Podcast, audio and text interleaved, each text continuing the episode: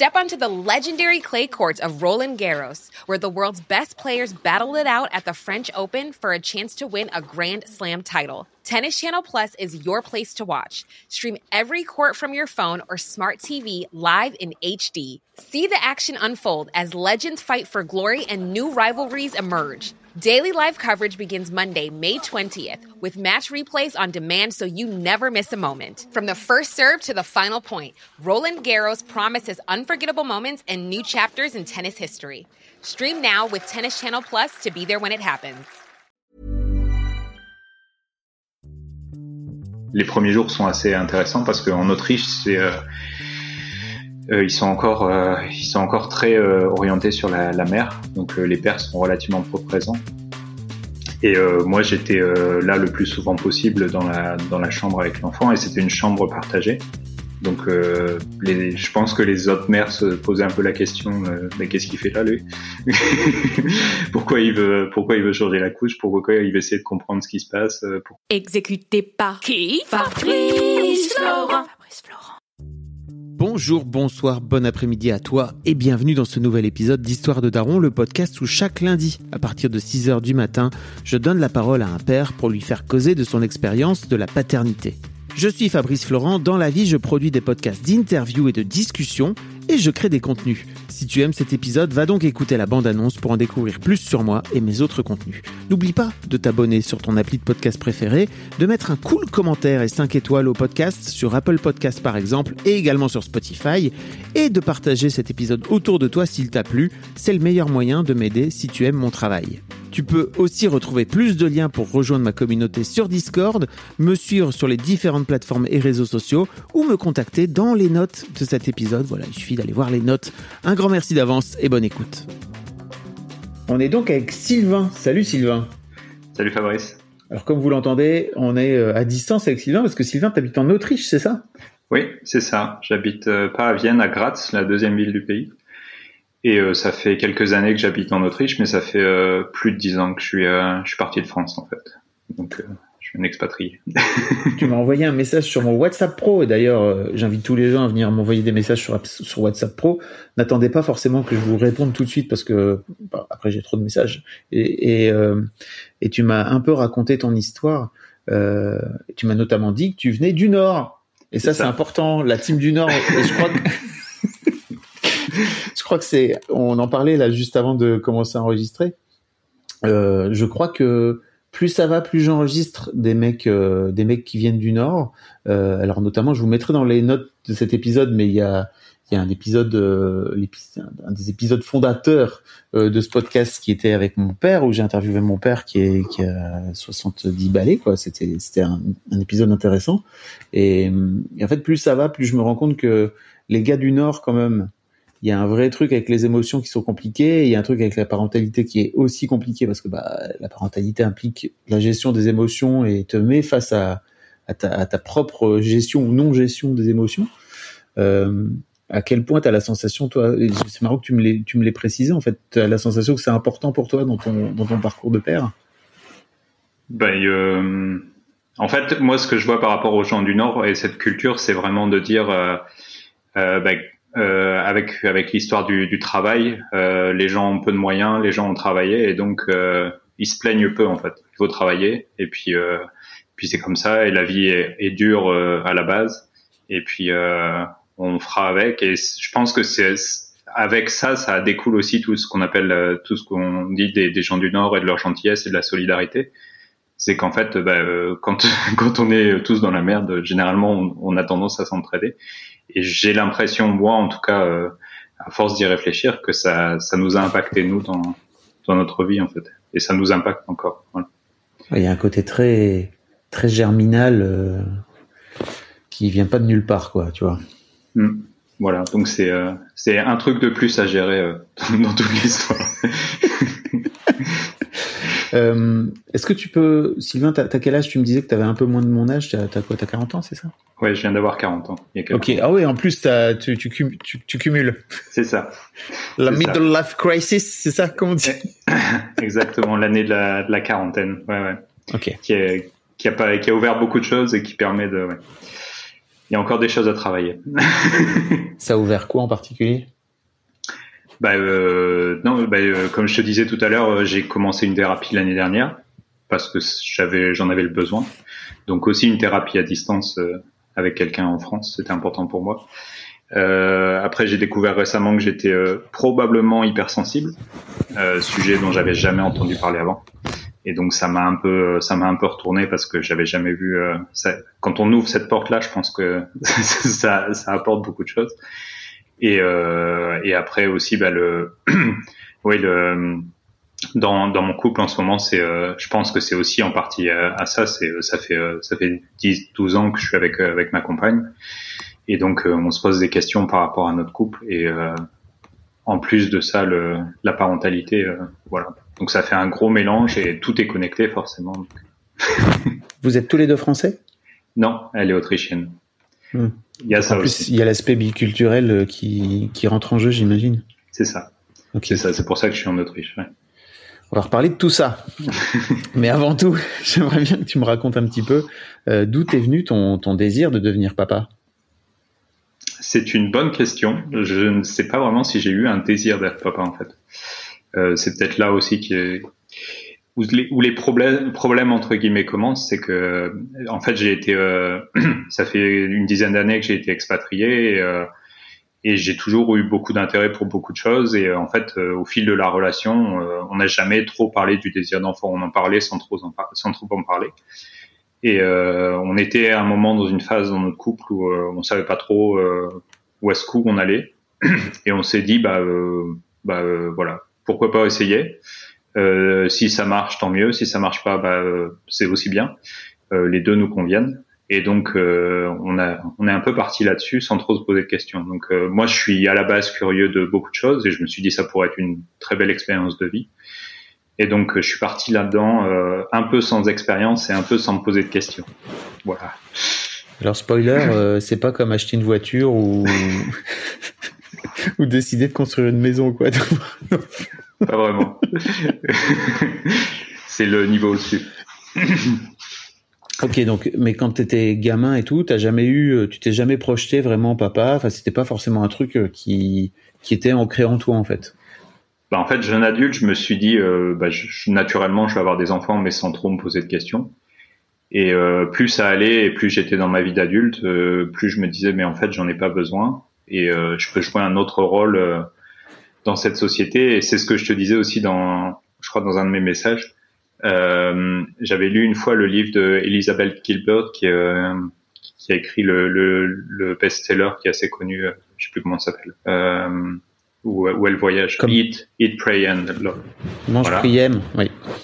Mange, prie, Et en fait, le deuxième, elle a écrit un, un, deuxième livre juste après sur la suite de cette histoire, où, euh, qui s'appelle Committed.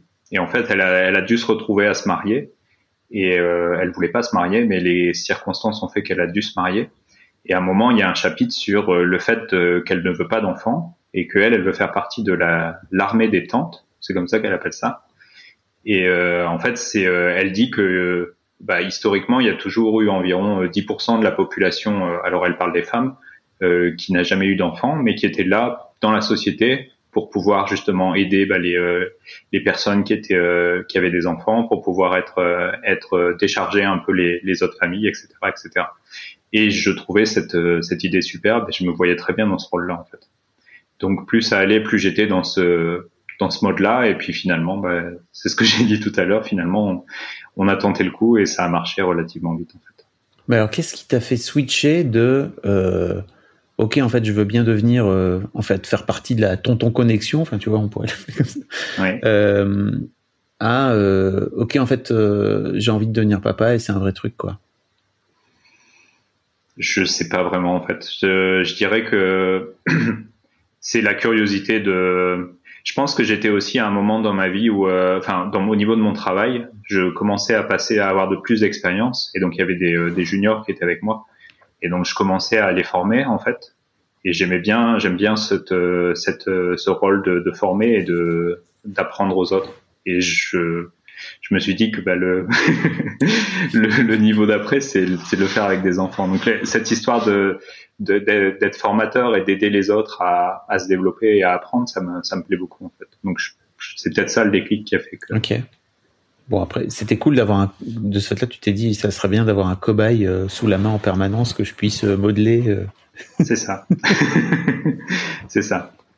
Ok. Est-ce que tu te souviens du moment où tu apprends que ta que ta chérie est enceinte? Euh, Oui. Bah, en fait, c'est euh, c'est marrant parce que on a essayé et très vite, euh, je sais plus une ou deux semaines après, elle a dit il y a quelque chose qui se passe.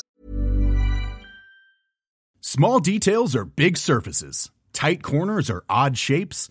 Flat, rounded, textured or tall. Whatever your next project, there's a spray paint pattern that's just right. Because Rust new Custom Spray 5 and 1 gives you control with five different spray patterns. So you can tackle nooks, crannies, edges, and curves without worrying about drips, runs, uneven coverage, or anything else. Custom Spray 5 and 1. Only from Rust Hiring for your small business? If you're not looking for professionals on LinkedIn, you're looking in the wrong place. That's like looking for your car keys in a fish tank. LinkedIn helps you hire professionals you can't find anywhere else, even those who aren't actively searching for a new job but might be open to the perfect role. In a given month, over 70% of LinkedIn users don't even visit other leading job sites. So start looking in the right place. With LinkedIn, you can hire professionals like a professional. Post your free job on linkedin.com slash achieve today. Elle l'a senti ah oui. tout de suite. elle a senti dans son corps il y avait quelque chose qui se passait et donc elle elle était persuadée qu'elle qu'elle était enceinte et en fait elle a fait le test euh, un mois après mais euh, moi j'étais déjà dans, dans ce mode là euh, je pense que c'est voilà ça, ça va arriver et j'ai pas eu de réaction j'ai pas eu de réaction spéciale je pense. Bah, je me suis dit bah ça y est c'est parti. On est parti pour ça. Et par contre ce dont je me souviens c'est que ça a été très vite. Euh, c'est là où j'ai réalisé très vite que être papa, ça commence aussi avant avant la naissance de l'enfant, mais euh, déjà euh, jouer entre guillemets le rôle de père ou d'être dans une famille, c'est de d'aider au maximum euh, sa conjointe euh, quand elle est enceinte, parce que justement les premiers mois sont assez euh, sont généralement assez difficiles. Et donc je me suis déjà adapté à, à ce niveau-là assez vite en fait. Ok, donc tu as fait le suivi des, des, de la préparation, etc. C'est ça? Oui, j'étais euh, bah, toutes les échographies, j'ai été avec elle. Et euh, après, le, il y a eu un, il y a eu un, une journée de, de, formation pour préparation à l'accouchement, donc euh, j'ai fait ça. Et en parallèle, euh, je me suis formé avec les, les épisodes d'histoire de Daron pour avoir un petit retour d'expérience. Voilà. Qu'est-ce que tu as pensé d'ailleurs Maintenant que je t'ai sous la main, je vais te demander, mais qu'est-ce que tu as pensé d'écouter Histoire de Daron pendant la grossesse? Parce que j'imagine que de ce fait-là, tu l'écoutais pas avant. Tu as découvert pendant, c'est ça? Oui. Oui, j'ai. Euh, en fait, j'étais euh, dans ce processus de d'essayer de comprendre. Et au début, je me suis dit, bah, je vais acheter des livres. Et puis finalement, j'ai pas acheté de livres. Euh, j'ai contacté, euh, je sais plus qui. Je pense j'ai écouté, j'ai contacté le, le le studio Nouvelles Écoutes de podcast et je leur ai demandé est-ce que vous connaissez pas un pod, connaissez pas un podcast sur la, la, la paternité? Et ils m'ont redirigé vers toi. Oh, bah dis donc, merci, merci de nous je savais pas qu'ils faisaient ça. Et, ce que ça m'a appris euh, pour répondre à ta question, euh, bah, je pense que ça te, ça te met, euh, ça te met en situation en fait, de, de comprendre les, les, potentielles difficultés, qu'est-ce qu'on peut faire et, et, tout ce qui va avec. Donc c'est, je pense que c'est très formateur dans le sens où ça te met vraiment dans, déjà dans ton rôle en fait. Donc je le recommande vivement. Non, non, mais c'était pas pour que tu me le recommandes, c'est juste euh, pour avoir ton pour avoir ton feedback. Tu vois, parfois je me dis, il y a, des trucs que je raconte, euh, enfin que mes invités racontent, qui sont parfois tellement euh, compliqués, tu vois, que je me dis, ok, quand t'es quand t'es futur papa, comment tu appréhendes ces histoires dans lesquelles tu vas te retrouver, mais dans lesquelles t'es pas encore, ou tu peux pas reculer, ou en tout cas, bah, c'est pas forcément recommandé de te barrer. tu vois, je me demandais un petit peu.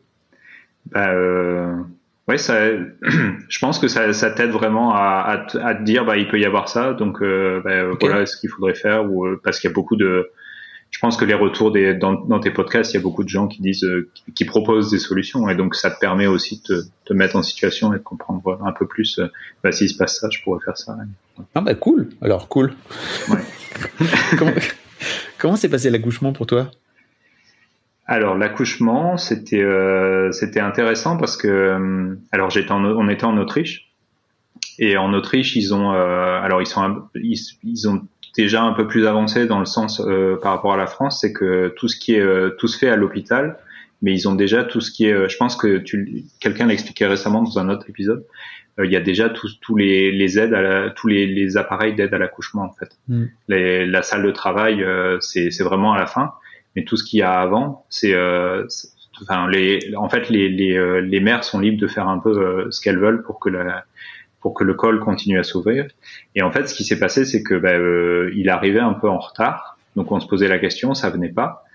Et il y a eu une visite chez le chez la, le gynéco quelques jours avant, et il disait que le col était déjà ouvert à 6 ou 7 cm, ce qui était déjà beaucoup parce que c'est plus de la moitié donc. Voilà. Mais il y avait toujours pas de contraction en fait. Et euh, il y a eu des contractions euh, un soir euh, vers minuit. Euh, là, il y a eu la perte des os et donc on est allé tranquillement à l'hôpital. Et en fait, et en fait, là, elle s'est installée dans une baignoire. Donc j'étais avec elle à côté pour qu'il y ait le, le, col finisse de s'ouvrir. ah non, les os sont arrivés, elles sont sorties dans, dans la baignoire en fait. Et après, bah, il y a eu l'installation sur le sur le lit et, euh, et moi j'étais à côté d'elle euh, en permanence et euh, j'étais là, j'essayais d'être d'être un de supporter au plus que ce que je pouvais en fait. Voilà. Tu racontais tout à l'heure que tu étais en thérapie. Enfin, j'imagine donc tu étais allé en thérapie après la naissance de l'enfant. Je sais même plus si tu as un fils ou si tu as une fille d'ailleurs. C'est un fils. Il vient d'avoir 4 ans. Ok. Euh, mais, mais à l'époque, donc j'imagine euh, le Sylvain euh, avant la thérapie, euh, comment il vit Tu as l'air d'avoir dit aussi que tu, tu, tu, tu t'imagines, tu, te projettes bien être hypersensible, donc plein d'émotions. Comment tu vis ce moment de l'accouchement et toutes, j'imagine toutes les émotions qui doivent te submerger à ce moment-là? Tout à l'intérieur très peu d'émotions exprimées. Donc euh, là, ça me fait penser aux gens du Nord justement. Euh, très peu et euh, très peu de ressenti aussi quand il est euh, quand il est sorti du ventre. Quand je l'ai vu, j'ai pas eu. Enfin, je pense qu'il y en a beaucoup qui disent qu'il y a il y a quelque chose qui se passe. Moi, il s'est rien passé en fait. Et c'était vraiment bah, ça y est, c'est la, la, prochaine étape et maintenant faut faut y aller. Mais il n'y a pas eu il n'y a pas eu au niveau émotionnel quelque chose de de spécial ou pas, pas que je m'en souvienne en tout cas. Ok. Ok, ok. non, non, mais je me demandais un petit peu, c'est intéressant comme. Euh, comment se passe la rencontre avec ton fils? Bah euh, bien. Les, premiers jours, elle reste, elle reste quatre jours à l'hôpital. Euh, et bah moi, j'essaie d'être là au maximum. Donc déjà, c'est les premiers jours sont assez intéressants parce qu'en Autriche, c'est euh, ils sont encore euh, ils sont encore très euh, orientés sur la, la mer, donc les pères sont relativement peu présents. Et moi j'étais là le plus souvent possible dans la dans la chambre avec l'enfant et c'était une chambre partagée. Donc, euh, les, je pense que les autres mères se posaient un peu la question mais qu'est-ce qu'il fait là, lui Pourquoi il veut, pourquoi il veut changer la couche? Pourquoi il veut essayer de comprendre ce qui se passe? Pourquoi Enfin, et mais pour moi, c'était c'était complètement normal et c'était le rôle que j'avais décidé de choisir. C'est que ben, je, je serai là, euh, je serai là euh, à égalité, voire plus pour pour euh, pour mon enfant. Et donc c'est très bien. C'est juste que c'est plein de choses à apprendre et plein de choses à à gérer et à découvrir sur sur place en fait. Donc c'est on peut faire des erreurs, voilà. oui. C'est un peu le, c'est un peu le B à bas de la parentalité. On peut faire des erreurs, c'est vraiment. Mais alors, je me demandais, tu vois, euh, comme tu racontes que en Autriche, c'est pas vraiment, euh, euh, on est, ils sont pas encore apparemment à un stade où les les pères sont inclus et tout. Comment ça s'est passé avec avec ta chérie qui elle-même est autrichienne? Elle a accepté sans aucun problème de te donner une place et tout? Bah pour elle, c'était complètement normal en fait. Donc, euh, enfin, dès le départ, ça, on en avait discuté avant la naissance, c'est que ben, je lui avais dit clairement que je voulais être là. Euh, au niveau du congé parental, euh, en, en, Autriche, on a le droit à un peu plus d'un an, et je lui ai dit, bah, moi, je prends la moitié. Euh, et donc, euh, et j'avais dit que, enfin, pour moi, c'était 50-50 dès le départ, et pour elle, c'était complètement normal. Elle était déjà dans cette mentalité. Par contre, il y a un décalage qui se fait par rapport à sa famille ou par rapport à ses amis qui sont où c'est pas forcément le même modèle, en fait. Voilà. Ok. Et c'était simple pour toi de, de t'affirmer et de prendre ta place par rapport à ses amis ou sa famille? Euh, Au début, ça a été un peu compliqué, euh, surtout par rapport à ma belle-mère. Euh, ma belle-mère était très présente. En fait, la, la grand-mère a un rôle prépondérant en Autriche, au moins de ce que je vois. Donc euh, elle est là pour aider euh, pour aider sa fille et elle est là pour aussi s'occuper du de l'enfant. Et c'est complètement normal que les premières années quand euh, que, que la grand-mère s'occupe s'occupe pas à plein temps mais très souvent de de l'enfant. Donc elle était très souvent là. Et c'est vrai que j'ai eu un petit peu pression à ce niveau-là. Mais je pense que à force d'être là et de, de prendre ma place je pense que elle l'a compris et elle trouvait ça bien aussi. C'était c'était bénéfique pour pour tout le monde. Ok. J'imagine la pression de la belle-mère. Euh, ouais, j'imagine bien. Puis en plus, tu lui piques son rôle quelque part, tu vois. Donc euh, tu lui, tu lui enlèves un rôle euh, que j'imagine qui est important pour elle, quoi. Oui. Oui, c'était son. Non, c'était pas son premier petit enfant, mais elle en a, elle en a eu un. Il y a, elle en avait eu un il y a, il y a très longtemps, donc il y a plus de dix ans, donc euh, forcément elle l'attendait. voilà. Bon, tu m'as tu m'as expliqué un petit peu euh, dans ton message vocal que c'est c'est donc ces quatre années avec ton fiston euh, ont pas forcément été très très simples euh, euh pour toi. Mm-hmm. euh, je me demandais un petit peu à quel moment tu te rends compte que tu es en difficulté ou tu, tu commences à être en difficulté par rapport à ton rôle de père que j'imagine t'imaginer quoi. Euh, ben en fait assez vite. Enfin non, la, les premiers six mois, en fait, ce qui s'est passé, c'est que le, le, premier mois, mois et demi, je suis resté, euh, je suis resté à la maison. Donc, on était à deux. Après, j'ai repris le travail pour six mois. Donc là, j'étais à la maison, mais je travaillais, donc j'étais pas forcé, j'étais beaucoup moins impliqué, on va dire. Et, euh, et après, c'est moi qui ai pris le relais pendant six mois. Et donc là, j'ai euh, j'ai commencé à découvrir à plein temps ce que c'était. Et euh, bah, le, la première chose, c'est le, le manque de sommeil ou le, le, fait de mal dormir. Ça, c'est quelque chose que j'avais jamais vécu, donc euh, ça a un, beaucoup d'impact sur l'humeur et sur euh, sur son sur le comportement. Euh, et après, les difficultés, euh, c'est euh, bah, quand ça va pas comme je veux, j'essaie d'être patient, j'essaie d'être patient, et au bout d'un moment, j'y arrive plus et je me mets en colère et je m'énerve et voilà. Je suis assez perfectionniste et donc s'il y a quelque chose qui va pas comme je veux, malgré les efforts, ça me ça me frustre assez vite. Ça veut dire quoi en fait en termes de qu'est-ce que tu entends par là perfectionniste? C'est-à-dire qu'il y a derrière une idée de faut que ça marche comme tu veux ou alors si ça marche pas comme ça, ça veut dire que t'es pas un bon papa? Euh, c'est plus le deuxième, c'est que s'il y a un problème, j'essaie de trouver une solution, j'essaie de tout faire pour que pour que ça marche. Et si ça marche pas, bah par exemple les pleurs euh, ou, euh, ou euh, oui, dans la communication ou quelque chose que l'enfant veut et que tu, toi, tu t'es pas capable de comprendre, tout de suite, ben, je fais les efforts et, et bah, au début tu sais pas forcément, donc t'apprends, t'apprends, mais ben, ça marche pas toujours. Et c'est gérer ce, ces moments de, de, cri. Je pense que là aussi, par rapport à l'hypersensibilité, j'ai beaucoup de mal à gérer les cris des enfants ça me, je peux pas laisser un enfant crier, même si je sais que c'est que de la frustration. Là, c'est, ça s'applique plus à maintenant. Je suis obligé de, de faire quelque chose. En fait.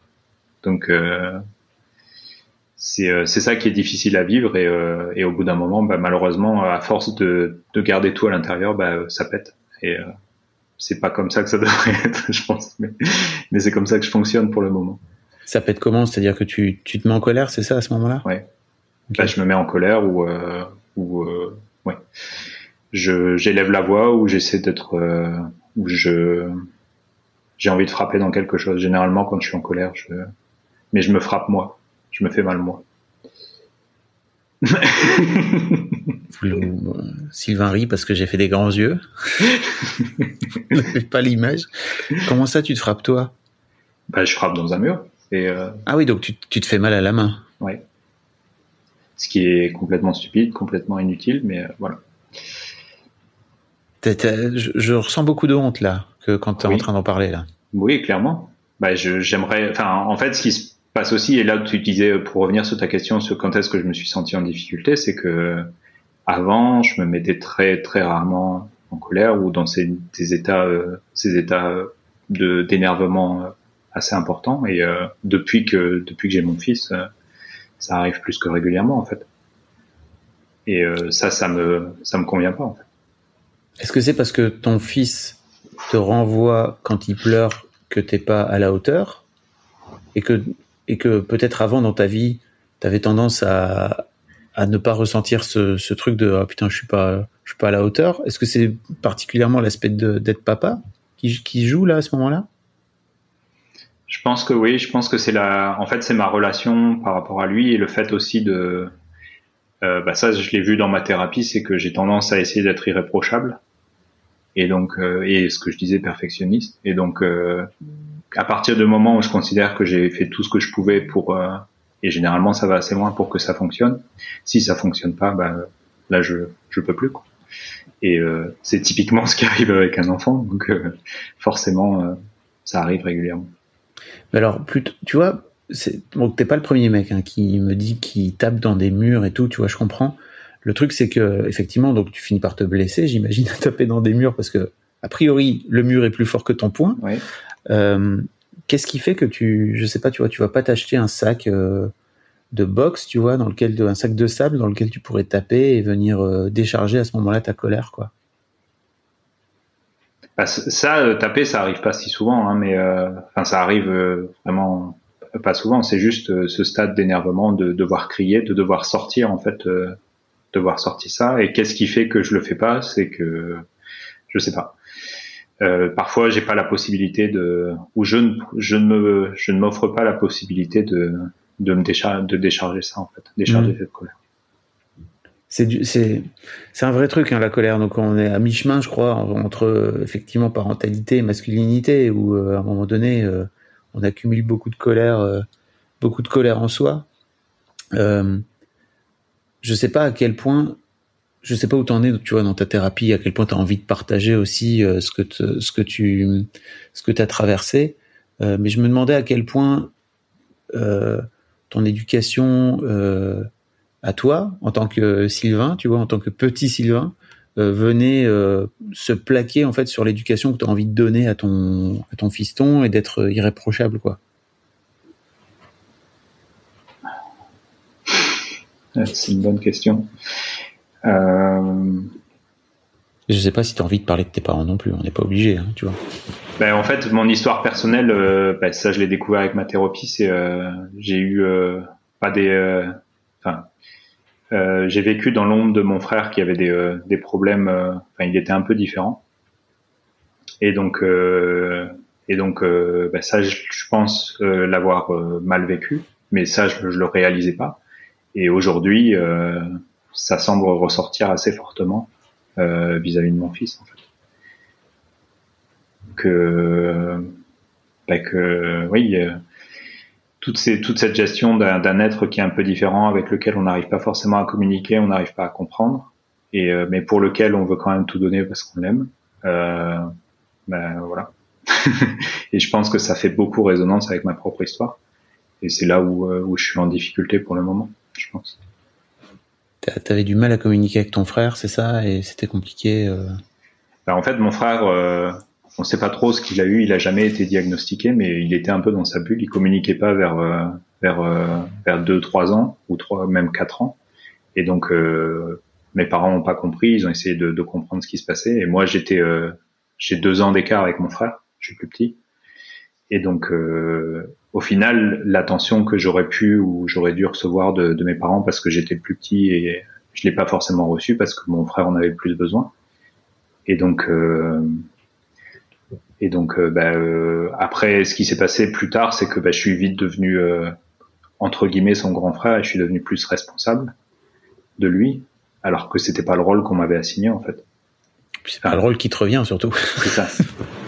Et, euh, et, ça, je pense que je le ressens clairement quand je suis avec Bastien, c'est que et tout à l'heure je parlais de j'aime bien tout cet aspect euh, apprentissage, formation par rapport à mon fils, mais euh, l'une des, des, choses avec lesquelles j'ai beaucoup de difficultés, c'est lui lui dire ce qu'il a à faire et de le commander en fait, lui donner des règles.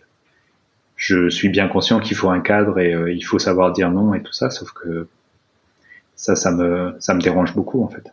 Je voudrais lui laisser le maximum de liberté possible et euh, 4 ans. Euh... Ouais. T'as encore... un peu de temps devant toi. Il y, a, un autre truc qui m'a aussi un peu, euh, un peu chamboulé l'esprit. ça, c'était avant la paternité. C'était il y a quelques années. J'ai vu un documentaire euh, sur les, sur la, créativité et sur les enfants. Donc c'est un Autrichien qui a fait ça. Je pense pas que ça a été connu en France. S'appelle euh, Alphabet et qui, qui, en fait, c'est sur sur la, façon dont la société ou la façon quand quand l'enfant rentre à l'école, il perd un peu tout cet aspect créativité parce qu'on le met dans un dans un cadre avec des règles et donc, euh, moi, j'ai vu ça et je me suis dit, bah, il faut absolument pas faire ça. Donc, euh, je suis parti un peu dans cette euh, dans cet état d'esprit en me disant, essayer de de donner le moins de règles possible pour justement pas pas tuer cette créativité. Mais bah voilà, il faut savoir gérer ça. si on donne pas de règles, il faut savoir gérer d'un autre côté. Et ça, c'est c'est ce qui est plus dur. Qu'est-ce qui fait que tu as du mal à parce que à donner un cadre à ton à ton fiston? Euh, j'ai du mal à dire non. Ouais. De manière générale, j'ai du mal à dire non, même euh, même dans ma vie d'adulte. Euh, t'as, as peur du conflit, c'est ça? Euh, J'ai peur du conflit. Je sais pas négocier. Je et pour moi, c'est énormément de négociations quand c'est avec mon fils. Euh, j'ai toujours l'impression de perdre les négociations. Et donc, euh, alors ma, ma, ma, psychothérapeute m'a aussi dit que peut-être que quand j'entends un non, j'associe ça à du rejet. Et donc, bah, je veux pas dire non.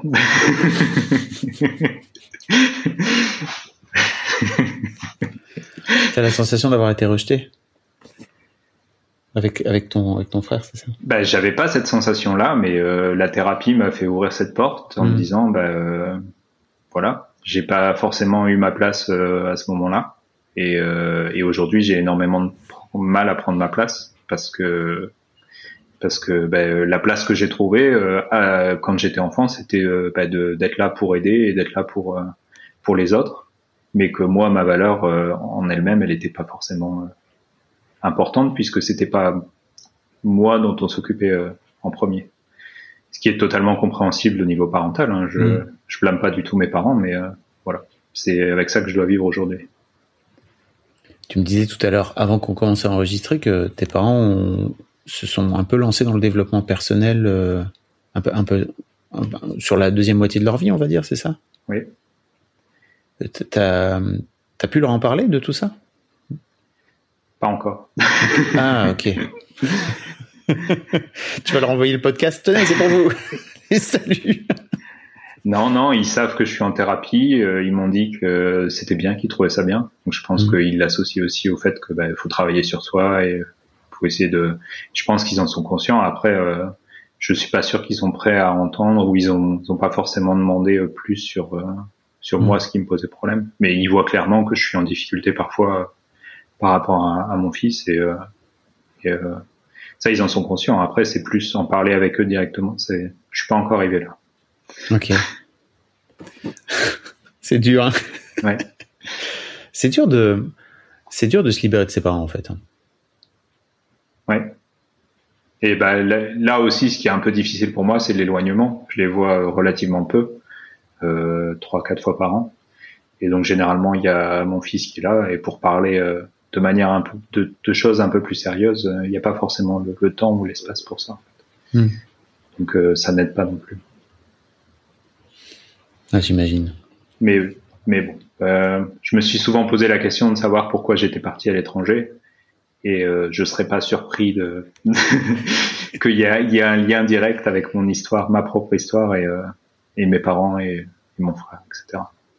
J'ai pas de réponse claire, mais euh, voilà. Hmm. tout ça et tout ça a été très inconscient en tout cas, et c'était plutôt une façon comme une autre pour toi, j'imagine, de, de, de, de fuir quoi quelque part. Enfin, même si ce, ce terme est un peu est un peu fort quoi. Bah, ouais. l'impression que j'ai, c'est que le rôle de d'aider les autres et de, de me négliger moi, euh, en fait, j'ai voulu m'en débarrasser. Et donc, euh, ben, euh, je pense que c'est ça, je l'ai bien vécu au début de mes premières années quand j'étais quand j'ai travaillé en France. Et puis au bout d'un moment, j'ai j'ai voulu partir, même si je pense plus, je pensais plus avoir ce poids. ça m'a quand même. Bon, après, il y a d'autres motivations, il n'y a pas que ça, hein, mais je suis très ouvert sur les nouvelles autres cultures. Je suis, j'aime beaucoup voyager, donc il y, a, y, a, beaucoup de choses qui rentrent en compte. Mais à mon avis, cet inconscient-là, oui, il a dû peser pas mal aussi. Mmh. C'est dur de parler de tout ça pour toi? Mmh, Non, pas forcément. Non, non, je suis assez, euh, je suis assez à l'aise avec ça. Euh, okay. Je pense qu'une partie de ces choses-là, j'en étais conscient avant ma thérapie, parce que j'ai, euh, en fait, j'ai fait un voyage. euh, j'ai pris une année sabbatique il y a une dizaine d'années, une quinzaine d'années, et euh, là, j'ai commencé à écrire dans un journal. Et écrire dans un journal, après, j'ai, euh, continué à le faire. J'ai essayé de continuer à le faire régulièrement euh, après et ça m'aide beaucoup. C'est c'est un bon moyen d'introspection.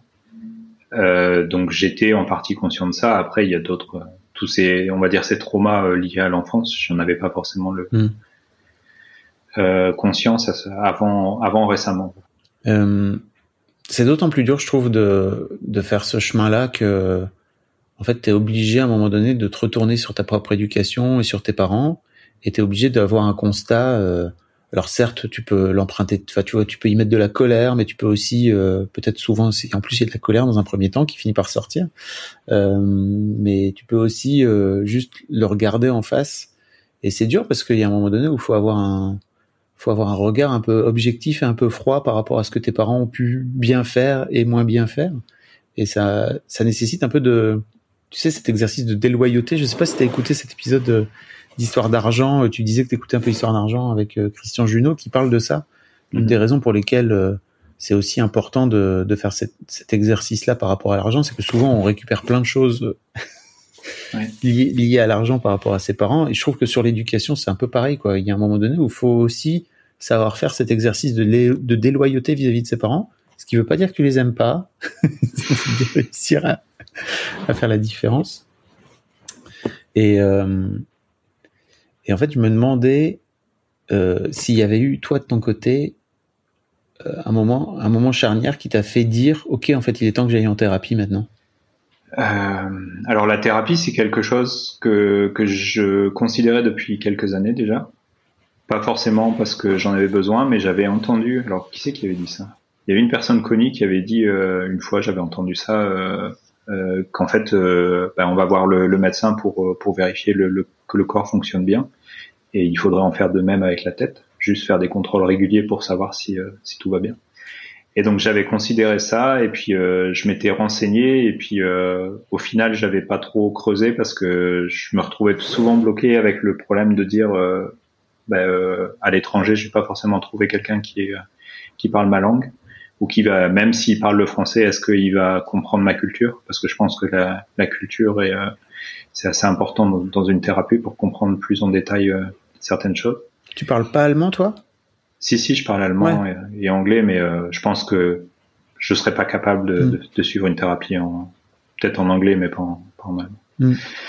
Euh, mais euh, qu'est-ce qui m'a poussé plus récemment? Bah, euh, C'est mes difficultés euh, vis-à-vis de mon fils, les difficultés par rapport à mon à, mon, à mon couple aussi, parce que bah, euh, mon comportement et mes difficultés, en fait, elles, elles rejaillissent dans le couple, en fait, et euh, ma compagne a beaucoup de mal à, à accepter euh, bah, mes colères et le fait que je sois pas je sois pas capable de gérer tout ça en fait. Donc elle m'a dit euh, elle m'a dit que ce serait bien de le faire. Et euh, ce qui s'est passé, il y a eu un déclic, c'est que bah là j'en parlais à mon père justement et il me disait mais euh, tu sais tu peux faire ça à distance Sophie. Et euh, pour quelqu'un comme moi qui travaille dans les télécoms depuis des années et qui travaille à distance depuis euh, depuis je sais pas combien d'années, euh, ça ne m'était jamais venu à l'esprit en fait. Voilà. Mais à partir du moment où c'est arrivé, bah, j'ai euh, j'ai contacté quelqu'un et j'ai commencé ma thérapie.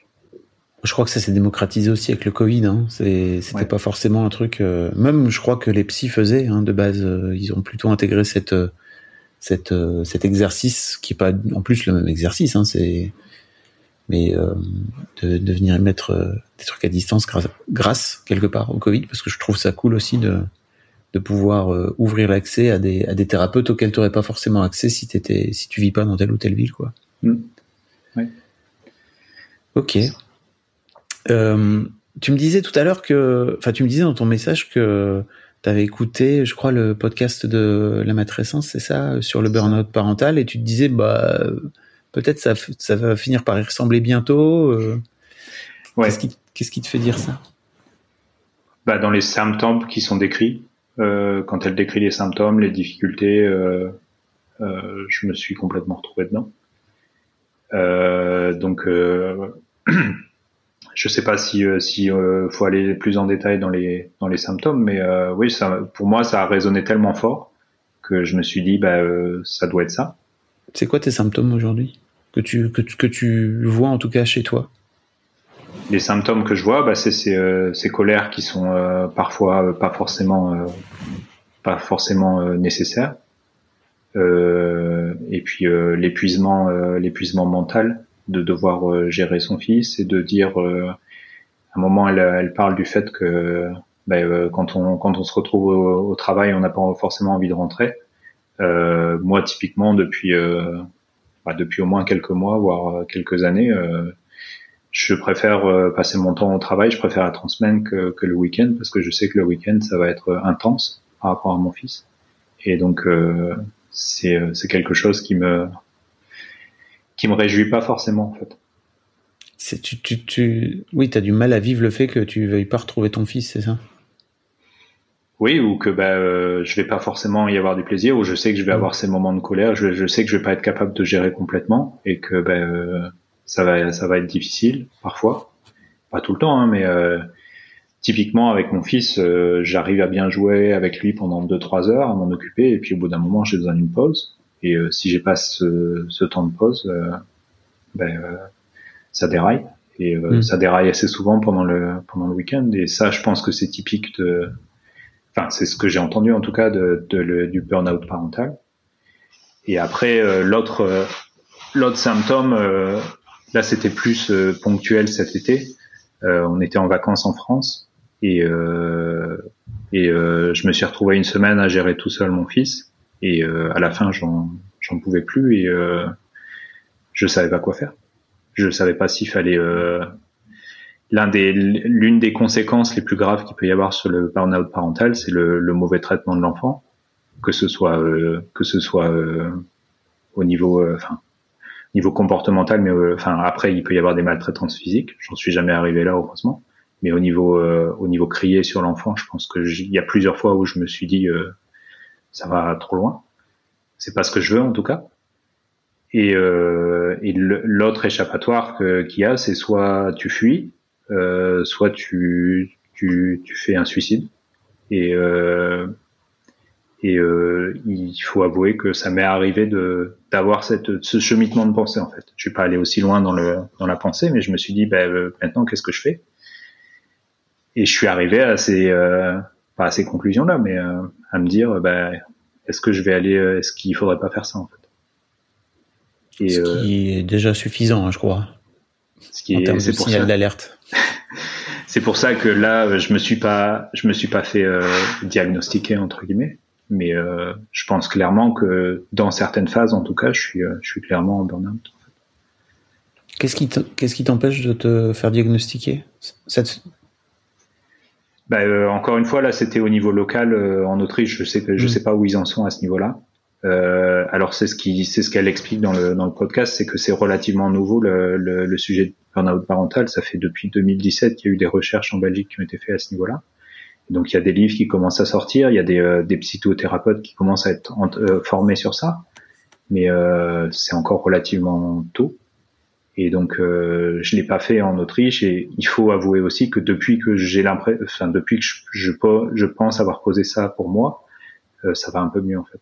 Le fait de l'avoir euh, d'avoir posé des mots là-dessus et le fait de m'être renseigné et de de comprendre un peu mieux le phénomène et de savoir qu'est-ce qu'on peut qu'est-ce qu'on peut faire pour euh, justement pas aller euh, trop loin dans les extrêmes, ça m'aide à, à gérer ça en fait. Donc Euh, je, je, considère encore euh, me faire diagnostiquer, mais pour le moment ça va mieux. Donc, euh, l'une des particularités du burn-out parental, c'est que ça peut, ça peut être en face, ça peut, ça peut venir et ça peut repartir en fonction de. C'est ce qu'ils expliquent. Il y a des stresseurs et des ressources, et en fonction, les stresseurs euh, doivent être couverts par des ressources, et si les ressources sont pas couvertes, bah, c'est là où il y a les problèmes. Et donc c'est pour ça que ça va par phase. Parfois je me, je me, sens tout à fait capable et parfois ça va très bien. Et il y a d'autres moments très ponctuels où ça va ça va beaucoup moins bien. C'est pour ça que je disais cet été, je pense que je suis arrivé à une phase là, mais hmm. là ça va mieux aujourd'hui. Voilà. Je me demandais un petit peu, avec le recul, comment tu avais vécu euh, ce congé paternité de six mois, qui est un peu ce qu'on recommande en France, tu vois, en plus. Donc euh, pour moi, c'est hyper intéressant de d'avoir ton d'avoir ton ressenti.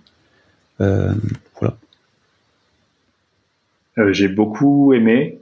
Euh, je, je, pense que c'était très important pour moi bah, pour apprendre à de mon enfant, pour, pour aussi apprendre mon rôle de père. Euh, donc ça, j'ai j'ai beaucoup aimé cette partie-là. Par contre, ça a été ça a été beaucoup de difficultés parce que gérer la nuit et le jour tout seul un enfant, enfin tout seul à 80%, 90% de son enfance, c'est euh, ça demande beaucoup d'énergie.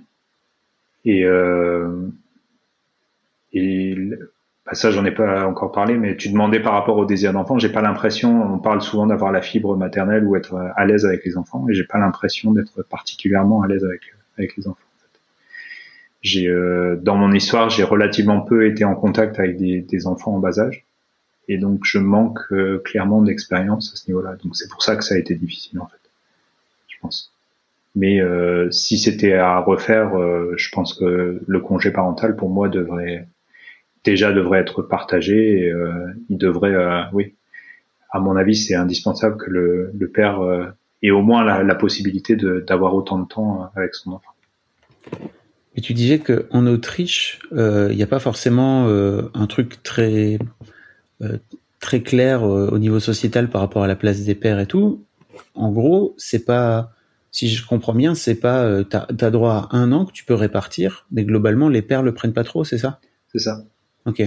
En fait, l'Autriche a, a, repris le, le, modèle allemand plus ou moins. Mmh. Donc euh, normalement, on peut bénéficier de deux tiers de son salaire, euh, deux tiers de son salaire quand on est en congé. Et donc après, on a une période de 12, 12 14 mois à répartir entre les deux parents.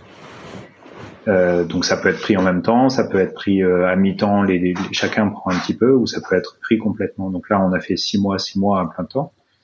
Euh, donc en Allemagne, ça se fait plus. En Autriche, ils ont repris le principe, mais dans les faits, ça, je connais personne qui a fait encore un, un congé parental en, en, Autriche. Et je sais même que que parfois ça peut être très mal euh, très mal accepté au niveau du travail.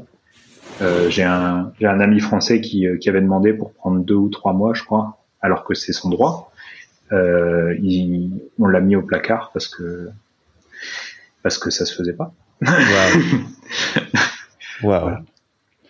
Parce que je me disais, tu vois, euh, l'un des trucs dans lequel j'entendais aussi, il y avait pas mal de, de solitude aussi, tu vois. Et je sais pas si tu as écouté cet épisode avec Tristan euh, Champion qui raconte que lui, il a fait le son congé paternité en Norvège euh, où là, euh, bah, c'est institutionnalisé, si tu veux. Donc en fait, les darons se retrouvent entre eux, ils, vont se balader avec les poussettes, euh, y a, ils vont à la crèche tous ensemble entre mecs. Enfin, tu vois, il y a tout un truc euh, qui est très réglé, voire même les sages-femmes te mettent en contact avec d'autres familles. Donc en fait, tu te retrouves avec d'autres darons euh, dans un groupe WhatsApp, si tu veux.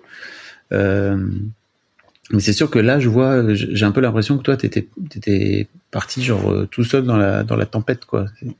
C'est ça. euh, je pense que si j'avais, enfin, je pense que c'était possible de, de socialiser, sociabiliser un petit peu plus, mais euh, c'est quelque chose que j'ai pas fait. C'est mm. quelque chose avec lequel j'ai beaucoup de mal. Je suis assez, euh, je suis assez euh, introverti. Mm. Et, euh, et le fait d'être à l'étranger, ça rajoute une couche, on va dire, une difficulté supplémentaire. Et donc euh, je l'ai pas fait. Et je pense que c'est aussi ce qui explique en partie euh, mes difficultés euh, ces dernières années, c'est que au niveau social, j'ai relativement peu de contacts en dehors de, de, la famille. Et donc ça aide pas forcément à, à, décompresser ou avoir plus de ressources, comme je disais, par rapport au burn-out parental. T'as as des des potes avec qui tu en parles, avec qui tu parles de tout ça? Non, pas trop. Euh, T'as des oui, collègues, j'imagine, des collègues de travail, c'est ça? Bah, mes collègues de travail sont en Allemagne, donc je Ah, fais tout à distance. Ah oui. Ok. Et euh, donc j'ai pas de collègues de travail et euh, j'ai pas d'amis proches euh, à proximité, on va dire que je pourrais aller voir. Ils sont tous euh, le pro le plus près à Vienne et sinon les autres sont en France. Donc euh, voilà, je me pas- suis euh, je me suis un peu isolé socialement et euh, et euh, en fait à la base on est venu à Graz parce qu'il y avait la, la il y avait ma belle famille qui était pas loin. Et donc, euh, bah, c'était euh, c'était aussi un moyen d'avoir un support de, de la part de ma belle famille en fait. Euh, Et euh, malheureusement, et ça, ça contribue aussi au problème, c'est que ma belle-mère est décédée l'année dernière. Elle a eu un cancer, et donc euh, la personne qui entre guillemets était là pour euh, pour s'occuper de mon fils euh, après après euh, moi et ma compagne, bah, elle est plus là. Donc c'est un peu difficile à les plans sont, ont été un peu changés en fait, Hmm. à ce niveau-là. Beaucoup de remous. Oui, Mais c'est une période difficile en plus, hein, globalement, dans, dans la vie, dans le monde, euh, le Covid, la guerre, euh, la crise, etc., etc. euh, faut, faut être, faut être sympa avec soi. Tu vois, tu disais tout à l'heure que tu te faisais du mal et tout, que tu te, tu te Mm. tapais dans les murs. euh. Je crois que l'un des trucs euh, qui fait partie, moi, que j'ai découvert moi, et là je reviens au nord, c'est vraiment cette, cette forme d'exigence et de, de, de, de- il faut que tu sois, il faut, il faut pas fa- faire chier le monde en fait. Tu vois, faut juste euh, prendre sur toi, mort sur ta chic. Et, et comme tu dis, il y, a, y, a, y a rien qui arrive, euh, il y a rien qui arrive gratuitement. Donc en fait, euh, on est élevé dans des dans des familles où faut être dur au mal quoi. c'est ça. Est-ce qu'il y a d'autres choses dont tu, voulais parler? Ouais, en fait, ce que je voulais rajouter, je pense que toutes ces difficultés liées à la parentalité, elles sont aussi dues, euh, ben, on en parle beaucoup euh, pour les femmes, surtout à la charge mentale. Euh, clairement, en fait, ce qui se passe, c'est que moi, je suis un féministe convaincu, donc je fais tout mon possible pour que ma partenaire puisse euh, puisse euh, avoir son espace, pour qu'elle puisse euh, euh, exercer les activités professionnelles qu'elle veut pour euh, faire ça. Et euh, je pense que j'ai tendance justement, bah, au niveau de la répartition de la charge mentale, à en faire plus, Euh, parce que je veux justement être sûr que que ce soit égal, voire voire plus. Et euh, bah, aujourd'hui, c'est là où je suis un peu je suis un peu un, peu dans ce paradoxe de dire bah, euh, je suis féministe convaincu, je veux absolument donner le maximum d'espace à ma à ma compagne, Euh, mais en même temps, bah, moi pour l'instant, euh, j'arrive pas à le gérer en fait. Donc euh, typiquement, ce qu'on dit au ce qu'on dit au enfin euh, par rapport au burn-out parental ou par rapport c'est sous ça forcément ça revient plus souvent aux femmes et ce que je comprends tout à fait et donc moi je veux pas je veux pas enfin je me retrouve dans un paradoxe en fait de dire euh, d'un côté je veux absolument que que ça arrive pas à ma, à ma compagne et je veux la pousser dans ce sens-là mais d'un autre côté euh, ben, je me retrouve dans le, le rôle de celui qui a la charge mentale et de celui qui a le burn-out parental. Et euh, ben, euh, je je sais pas comment sortir de cette équation aujourd'hui en fait. Parce que parce que ben, euh, il y a deux, deux choses qui vont un peu de manière différente. Et euh, alors je sais bien que je, je suis probablement un cas très particulier dans dans la, la majorité des couples, mais euh, je- il y a beaucoup d'injonctions aujourd'hui. Et euh, bah, pour revenir à, à ce que tu disais, en fait, euh, le monde est assez dur aujourd'hui. Les injonctions, il y en a beaucoup. Je suis aussi forcément euh, euh, ça, j'en ai pas parlé, éco-anxieux. Je travaille dans le domaine des énergies renouvelables. Donc, euh, il y a tout ça, toutes ces injonctions qui viennent en même temps, le, le féminisme, l'éco-anxiété, euh, être un bon parent, l'éducation positive. Et euh, c'est assez lourd à, à gérer tout d'un coup. Et euh, comme tu disais, ben, on, on fait au mieux et que ben, on va pas. Enfin, il faut essayer de baisser un peu ses attentes par rapport à soi-même, surtout. Et euh, ben, euh, même si c'est difficile pour le moment, je pense que ça ira mieux. ça ira mieux un peu plus tard et euh, ben, faut, faut s'accrocher et pas hésiter. euh, je pense que tu l'as bien mis en avant. je manque un peu de, de relations sociales. Pas hésiter à en parler autour de soi, euh, pas forcément à sa compagne, mais à ses amis et à, à voir des gens et à essayer de faire en sorte que de pas se retrouver isolé dans, dans ce genre de, de situation.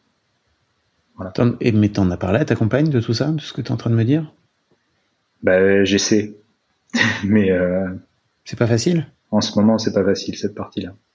Donc, euh, tu veux dire qu'elle elle n'entend pas ce que tu dis? En fait, elle voit que, que je suis clairement en difficulté, elle voit que je suis en burn-out parental, mais euh, elle me dit bah, euh, prends soin de toi, fais en sorte que ça aille mieux. Mais elle, euh, elle comprend pas, elle n'a pas encore intégré le fait que que je fais ça en partie, euh, en partie pour pour qu'elle elle ait plus d'espace. Tu lui as dit Ça veut dire, ça veut dire ouvrir ses émotions, ça. Hein, j'entends bien, hein, mais est-ce que tu lui as dit Non, tu lui as pas dit. Pas de manière directe et euh, on a, on va probablement commencer une thérapie de couple bientôt. Et, euh, et donc, je pense que ça passera par là parce que je sais pas, j'arrive pas à lui dire directement. Oh là là, c'est vrai, t'arrives pas à dire à ta femme, ta chérie, ta compagne, je ne sais pas, euh, que tu es en train de te sacrifier pour elle là. Je pense qu'elle en est consciente, et euh, mais quand je lui dis, j'ai pas l'impression que elle l'entend, mais dans les actes, euh, dans les actes pour l'instant, ça vient pas. Ou ça, il y a pas. De mon côté, j'ai pas l'impression qu'il y a assez de, hmm. support en fait.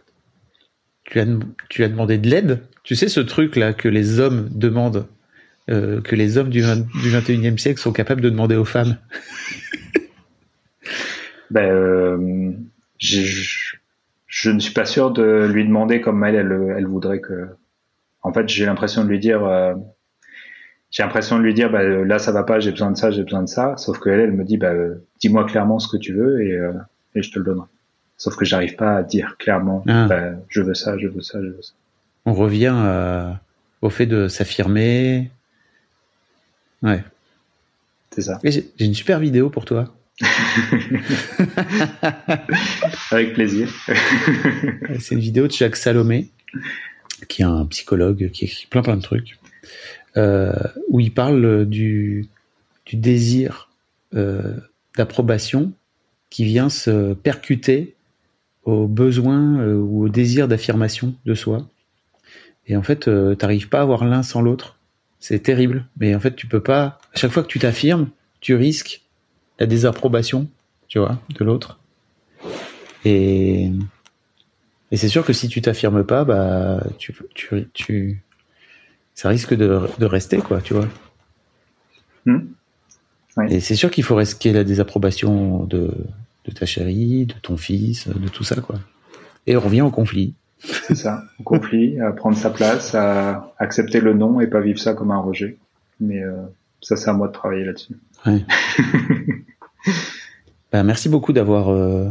Mais j'allais te dire merci beaucoup d'avoir dit tout ça, mais tu sais, tu dis que tu dis que t'es peut-être une exception et tout, mais pour moi, c'est un vrai, vrai truc euh, des mecs euh, du 21e siècle, tu vois, en tout cas de, cette période-là, euh, depuis depuis MeToo depuis que le féminisme fait bouger beaucoup les lignes entre hommes et femmes, où bah toi, tu as envie de bien faire, en fait.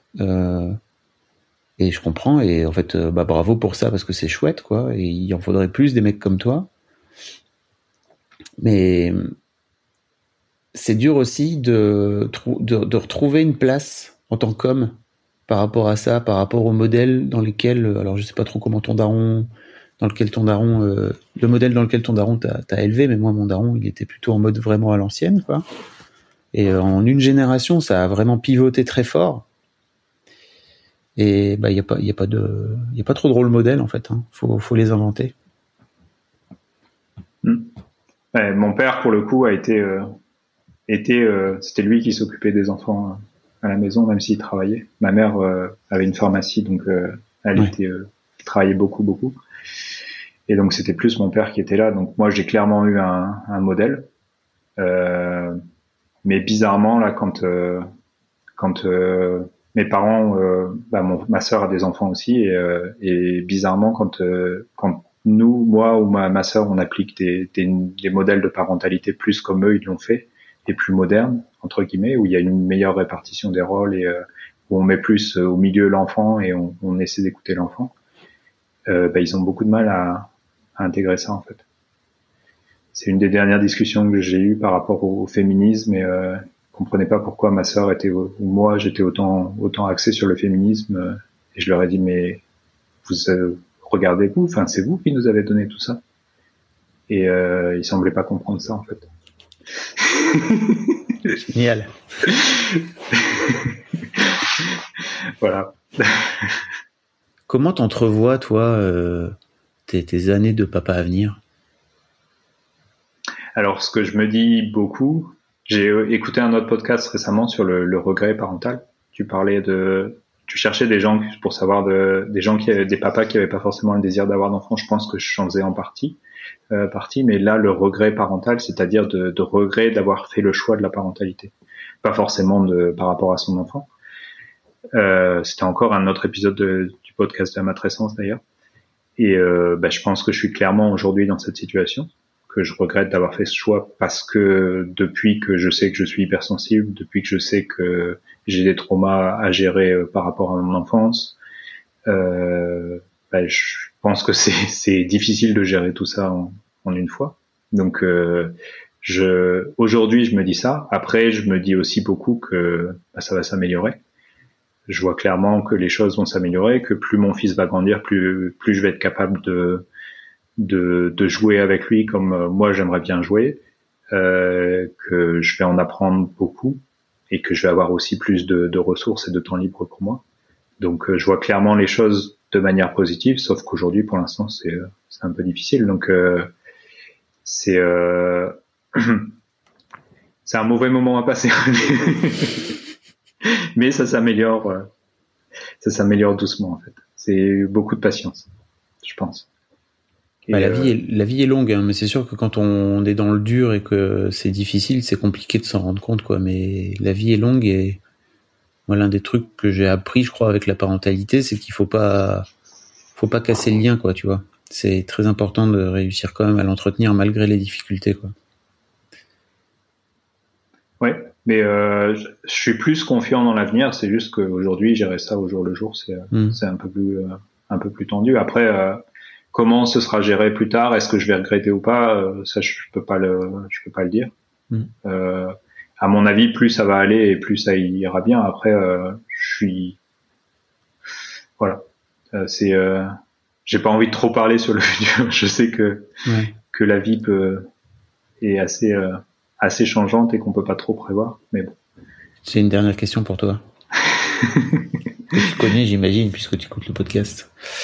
Euh, si, si, ton, si ton fiston euh, écoute euh, ce podcast dans 10 ans, il aura 14 ans. Il sera en plein dans l'adolescence. -hmm. Qu'est-ce que tu as envie de lui dire? Bah déjà que j'ai dit beaucoup de choses lourdes, je pense aujourd'hui. je j'ai pas surtout pas envie qu'il le prenne pour lui. Euh, j'ai fait des choix que peut-être aujourd'hui je regrette, mais euh, ça n'empêche pas que je l'aime. Euh, et puis que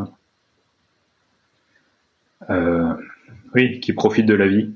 Euh, ça, c'est une de mes convictions. Bah, c'est par rapport à ton à ton autre podcast en ce moment. Il y avait la question sur les convictions. Je pense que la vie est belle, donc il faut en profiter et euh, bah, qu'il le fasse. Je te sens retenir tes larmes là. Je te sens tout le nord qui pèse sur toi. et la masculinité, elle, elle sort, pas. pas. Ouais. Non. non, tu les retiens, je crois. Je sais pas. J'aimerais bien qu'elle sorte, mais pour l'instant, elle sort pas. Ouais, c'est dur, hein. Ouais. Euh, si ça t'intéresse, euh, y a, et j'en profite pour le dire à peut-être tous les darons qui, en, qui écoutent, euh, j'ai fait un épisode avec Angelo Follet sur euh, dans l'histoire de mec où il parle d'un truc très intéressant où il dit qu'en fait pour les mecs c'est très compliqué de se laisser transpercer, de se laisser pénétrer, même il dit. Donc bien sûr, il parle sexuellement, mais il parle aussi d'émotionnellement. C'est dur en fait. Il parle aussi, tu vois, limite de de nos ancêtres qui ont fait la guerre, tu vois, et qui avaient des armures et qu'en fait euh, tu, te fais, faisais pénétrer avec un glaive, euh, avec une épée. Euh, et les mecs ne les mecs ne veulent pas ça. Les, mecs font les mecs font tout pour. Alors c'est pas qu'ils ne veulent pas, c'est qu'en fait cette saloperie de patriarcat nous empêche de depuis tout petit d'accéder à ça quoi. Et je sais pas trop comment on a à peu près le même âge, mais moi quand j'étais petit, mes parents me disaient bah faut pas pleurer quoi, tu vois, tu pleures pas. Et en fait si t'es un garçon, bah tu te défends si jamais on vient t'agresser quoi. ça c'est dur, hein. C'est dur au bout de 40 balais de se dire ah ouais faut enlever tout ça là que sur lequel je me suis construit depuis des années. Merde. On l'avait pas dit. Ouais. Non, bah, euh, les émotions, elles sortent. Euh, ça m'arrive assez souvent de pas être capable d'identifier mes émotions, donc ça c'est typiquement euh, typiquement masculin, je pense. Enfin, on n'apprend pas aux petits garçons à, mm. identifier ses émotions. Je pleure généralement assez facilement, mais voilà, ça dépend. en tout cas, merci beaucoup pour, bah, tout, ce que tu, pour tout ce que tu as partagé aujourd'hui. C'est, je crois, très utile et très précieux. Merci. J'espère que ça peut aider. C'est pour ça que je voulais en parler. Je pense que il faut, ouais. C'est ce que je disais à partir du moment où moi j'ai entendu parler d'hypersensibilité, de burn-out parental, ça m'a aidé. Mm. Euh, bon là aujourd'hui c'est, euh, je suis pas encore sorti de tout ça, mais ça avance petit à petit. Mm. Et je suis relativement positif par rapport à ça et, et je pense que c'est bien d'entendre d'entendre ça, savoir que ça existe et qu'il y a des choses qu'on peut faire. On se donne rendez-vous dans quelques années. Ouais. Avec plaisir. Avec plaisir. Pour, faire la euh, suite. La prochaine fois que je passe à Paris, euh, avec plaisir aussi. Avec grand plaisir. Un grand merci à toi d'avoir écouté jusqu'au bout. N'hésite pas à t'abonner au podcast dès maintenant pour ne manquer aucun épisode. Tu trouveras tous les liens dans les notes de cet épisode justement. Tu pourras également retrouver chaque veille d'épisode un extrait qui, je l'espère, te donnera envie d'écouter l'épisode complet le lendemain. Si tu découvres et que tu aimes ce podcast, tu devrais aussi aimer mes autres podcasts. Je t'invite donc à aller voir dans les notes de cet épisode ou sur fabflorent.com, f e tu verras, il y a tout un choix.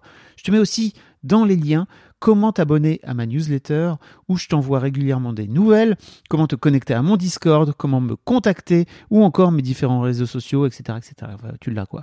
Merci encore pour ta précieuse écoute et d'ici au prochain épisode, je te souhaite une très belle vie.